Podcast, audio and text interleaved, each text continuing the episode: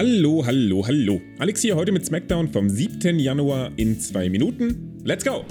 SmackDown beginnt mit guten Nachrichten. Der Familienoberhauptvogel Roman Reigns ist gesund und munter. Sein Wunsch, sich im neuen Jahr nicht mehr mit Brock Lesnar und Paul Heyman herumschlagen zu müssen, geht leider direkt in Rauch auf. Brock ist bei SmackDown und will ein Champion vs. Champion Match und auch Paul Heyman ist da, versucht aber eher seine Trennung zu verarbeiten. Das begünstigt den ersten Superman-Punch des Jahres, der Brock auf die Bretter schickt.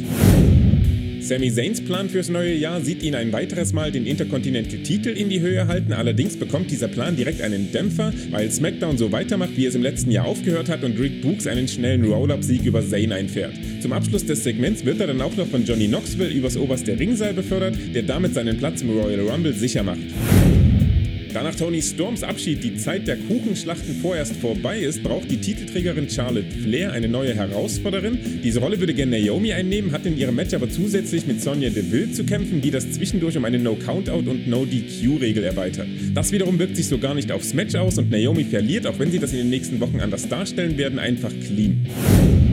Danach passiert gefühlte 25 Minuten nichts, außer dass Baron Corbin und Madcap Moss eines ihrer Comedy-Segmente abfeuern, im Vergleich zu denen selbst Mario Barth so komisch wirkt wie Mark-Dieter Kling und Varion. Zum Glück sind die Viking Raiders nicht zum Spaßen aufgelegt und setzen dem Ganzen ein Ende. Mit dem Follow-up tun sie sich dann leider schwer und müssen sich den beiden Spaßvögeln geschlagen geben, nachdem Moss mit dem Punchline einer gut anzuschauenden Neckbreaker-Variante einen neuen Finisher vorstellt.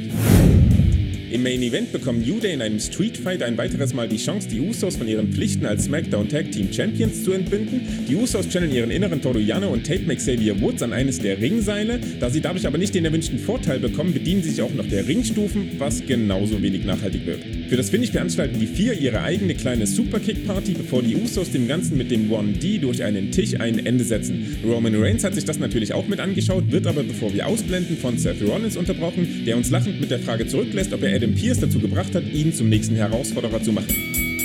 Und das war SmackDown in zwei Minuten. Mal abgesehen davon, dass wir die Unterteilung in verschiedene Roster weitgehend ignorieren, finde ich Seth Rollins als Herausforderer eine gute, wenn nicht sogar überfällige Wahl. Und die Delivery mit Reigns, der zuvor noch gewohnt arrogant deklariert, dass es bei SmackDown keine Challenges mehr für ihn gibt, erhält von mir auch das Prädikat.